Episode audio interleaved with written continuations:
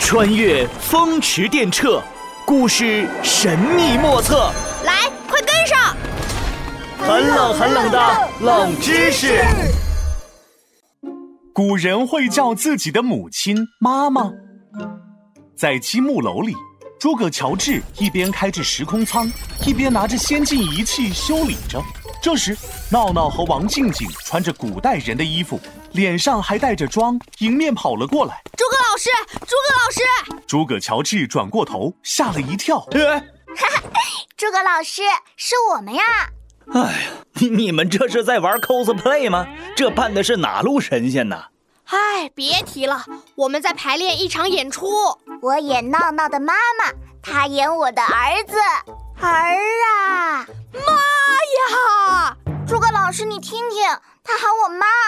古代人称呼自己的母亲，应该是叫娘吧？现在是叫妈，古代肯定也叫妈呀，叫娘才对，叫妈才对。妈娘妈娘妈妈妈娘娘娘娘娘。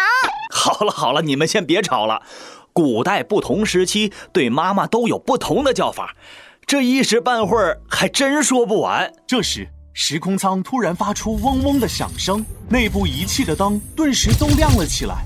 啊，修好了！时空舱发射出一道引力，将三人卷到舱内，原地旋转起来。哎呀，时空机怎么启动了？我还没喊口号呢。开启银河之门，穿梭时空要塞，起！时空机载着三人穿越时空，来到了明朝，落在了一家书院内。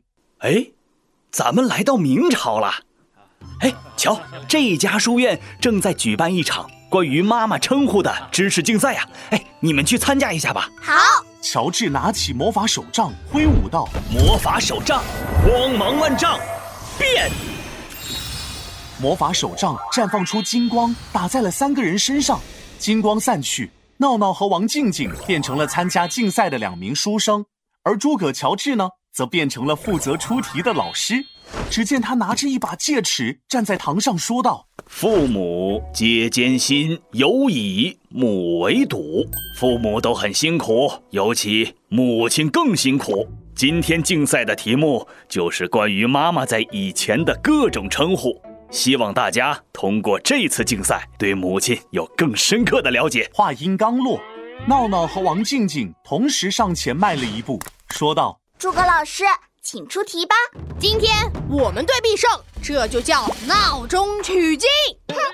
我们队必胜，这就叫此时无声胜有声。：“诸葛老师用戒尺敲了敲桌面。安静，这场竞赛是抢答题，抢到答对后才能得分哦。哦，来吧，请听题：汉代以前，人们称母亲为什么？称为母，回答正确，静静得一分。那到了汉代，母亲又怎么称呼？称为姐或者社，姐就是姐妹的姐，社是社会的社。南北朝时期，母亲又怎么称呼呢？嗯，家家或阿家，家庭的家隋唐时期呢？叫妈妈。错，称为娘。隋唐时称母亲为娘，静静得分。”闹闹和王静静都卯足了劲儿，互不相让，场上掌声雷动。不过这里要补充一点，隋唐的人们对“娘”的用法呢比较随意，男扮女装的人、姿态优美的中年女人、命苦的女子，还有弹琴唱歌的女子，都可以被称为娘。啊，看来娘可不能乱叫呀。诸葛老师敲了敲桌子，接着出题道好，下一题，宋朝时母亲该怎么叫呢？宋朝叫姐姐，有意思吧？宋朝人会叫自己妈妈姐姐。再来，妈妈这个词是什么时候开始用来称呼母亲的？嗯，汉朝还是宋朝？：“闹闹正在犹豫。”静静急忙抢答。妈妈这个词在汉朝已经出现，不过是到宋朝、元朝之后才普遍用来称呼母亲的。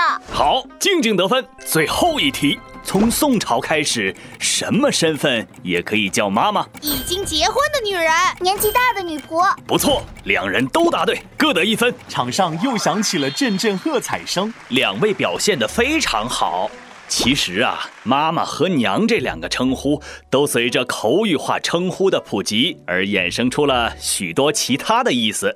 好了，今天的知识竞赛到此结束，两位都表现的不错。静静队和闹闹队比分相同，此次竞赛平局。听到这结果，闹闹和静静都不服气地看着对方。诸葛乔治拿出了时空机，念起了咒语，斗转星移，时空穿梭， 光芒散去。诸葛乔治带着闹闹两人回到了积木楼。哦，原来古代对妈妈有那么多种叫法，嗯，我都被搞晕了。哈哈，没错，妈妈这个词啊，在很早以前的汉朝就有人这么叫了。所以说我叫的没错喽，在古代也有叫妈妈的呢。咳咳王静静，你听好了，妈妈妈妈妈妈妈妈妈妈妈妈妈。哎，乖儿子，乖儿子，乖